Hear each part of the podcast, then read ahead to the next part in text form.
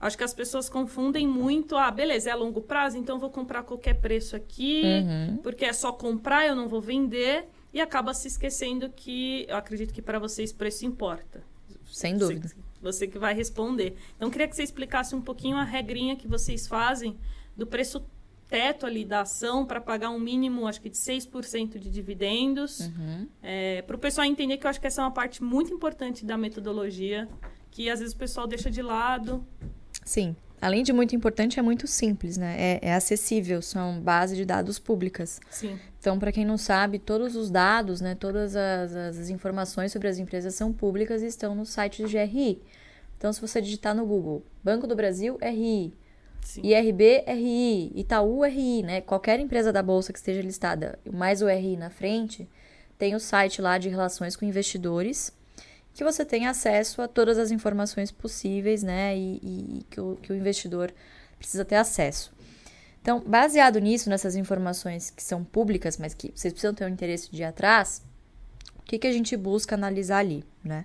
Como eu disse, boa empresa não necessariamente é sinônimo de um bom investimento.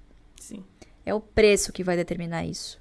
Não importa a qualidade da empresa, toda empresa tem o seu preço, Seu preço justo, né? né? Claro, isso se você segue o Value Investing, né? Que é a, a, a bíblia, né, dos Sim. investidores é, de longo prazo, né? Costuma ser. É, então, pensando em preço, o que, que é muito importante para o investidor? Seria, assim, incabível dizer aqui para vocês, ah, vocês trabalham, obviamente, vocês têm que acompanhar a bolsa todos os dias, toda hora, ficar ali obcecado e tentar comprar na mínima. Isso é impossível, nem quem trabalha com o mercado Sim. consegue acertar ali o, né, da mosca voando. Não dá, impossível. Então, a nossa preocupação foi, é, do Bars na época também, foi desenvolver uma. uma o que, que eu vou olhar para pelo menos não pagar caro por uma ação? Porque, assim, se eu já sei que eu já não vou conseguir acertar o fundo, eu pelo menos preciso estabelecer ali o máximo que eu posso pagar por uma ação Uhum. para eu receber ali alguma coisa que eu estou disposto. Então, qual foi o filtro que ele começou a usar? 6% ao ano só em dividendos. Às vezes as pessoas falam, putz, mas não é muito pouco, mas a gente está falando só de dividendos. Lembrando que se o dividendo deriva do lucro e o lucro ao longo do tempo é corrigido por inflação, a gente está falando de uma métrica real. Então ele não é 100% comparável com uma Selic, por exemplo. Da Selic você tira o IPCA e aí você tem a taxa de juros real. Real. É com esse que a gente tem que comparar. Claro, no longo prazo é isso que faz sentido. Então, 6% é o teto. É o mínimo que eu quero receber. Com esse mínimo que eu quero receber, o que, que eu faço? Eu vou lá no site do RI, eu vejo a média, então isso é muito fácil, você vai somar os dividendos por ação em cada ano, Uhum. divide por 5 ou 6, depende de quantos anos você analisar, você vai chegar ali na média de quanto mais ou menos essa empresa pagou nos últimos 5 anos.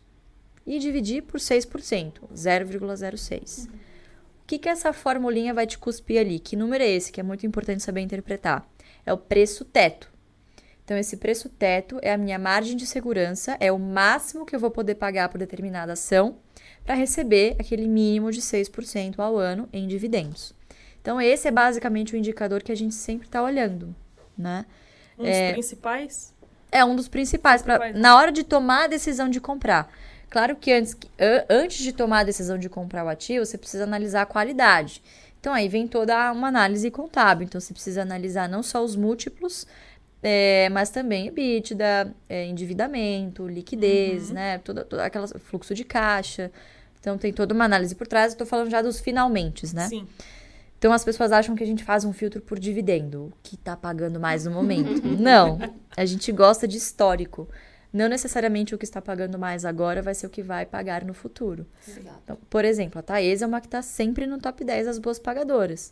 Está pagando muito bem agora, a tendência é que continue. Não nesse nível, porque depende muito do, do IGPM, né? Uhum. Tende a uma normalização, mas eu não tenho dúvida que vai continuar ali pelo menos no top 10 nos, nos próximos 10 anos, vamos dizer assim, como foi no passado, né? Então é isso que a gente faz, a gente sempre está acompanhando esses números, que eles não ficam mudando toda hora. Eles só vão mudando se tem alguma mudança de perspectiva. Então, por exemplo, o Banco do Brasil pagava 30%, esse ano determinou que vai pagar 40% de payout, vai distribuir 40% do lucro.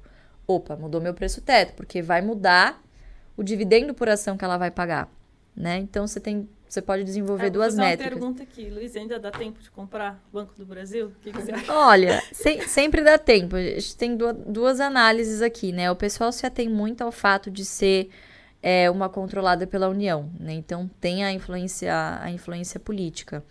É, mas é um banco assim cujo estatuto, cujas, cujas regras de governança tem dado uma certa blindagem, né? Eu acho que de 2016 para cá, pelo menos é, tem se tentado isso, né, se conquistar isso com a lei das estatais, uma maior segurança jurídica, Sim. né, um comprometimento dos administradores, até uma política mais rígida de indicação pelo governo desses candidatos que sentam nos conselhos de administração, né? Então hoje não é qualquer Zé Mané de qualquer partido que sentam nos conselhos de administração. São conselheiros também independentes de carreira, pessoas experientes e que obviamente também estão preocupadas com as suas reputações. Então, são pessoas que, teoricamente, têm um incentivo de tomar boas decisões para as empresas e para os acionistas que eles também representam. Então, eu acho que quando você tem ali é, é, investidores mais atentos, né, mercado prestando atenção nas estatais e administradores que estão, de fato, tomando decisões em prol da empresa e não do governo, do controlador, fins populistas, enfim, você tem ali melhores empresas, empresas com melhores governança. Não estamos ainda no céu, obviamente, muita coisa a melhorar, mas a gente evoluiu muito nesses últimos cinco anos.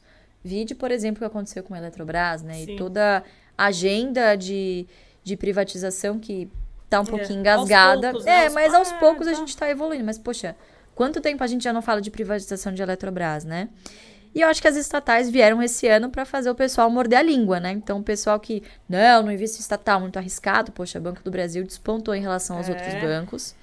Eletrobras também, bom, agora é privatizada, mas o governo ainda tem uma boa parcela das ações, então podemos dizer que tem forte influência. Você tem aí empresas estatais, Petrobras também, que também despontou, então você tem aí empresas estatais que, poxa, estão ali no top 20 do Ibovespa. Sim. Banco do Brasil, então, é o seu favorito? Ah, bancos. eu gosto muito. Eu gosto, acho que, assim, em termos de oportunidade de preço, hoje, neste, neste preço, eu gosto mais de Santander. Mais Santander? Eu gosto, é. é. Acho, que, acho que a disparidade, de, a simetria de preço ficou hoje um pouquinho maior.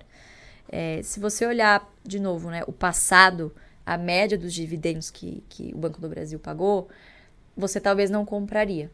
Agora, se você olha para futuro, né? E o banco já sinalizou que tem metas agressivas Sim. de se aproximar dos seus pares privados. Então, se você projeta o dividendo. As projeções são boas, né? Da XP são, tá em 10%. São boas. 2023. São muito boas, exatamente.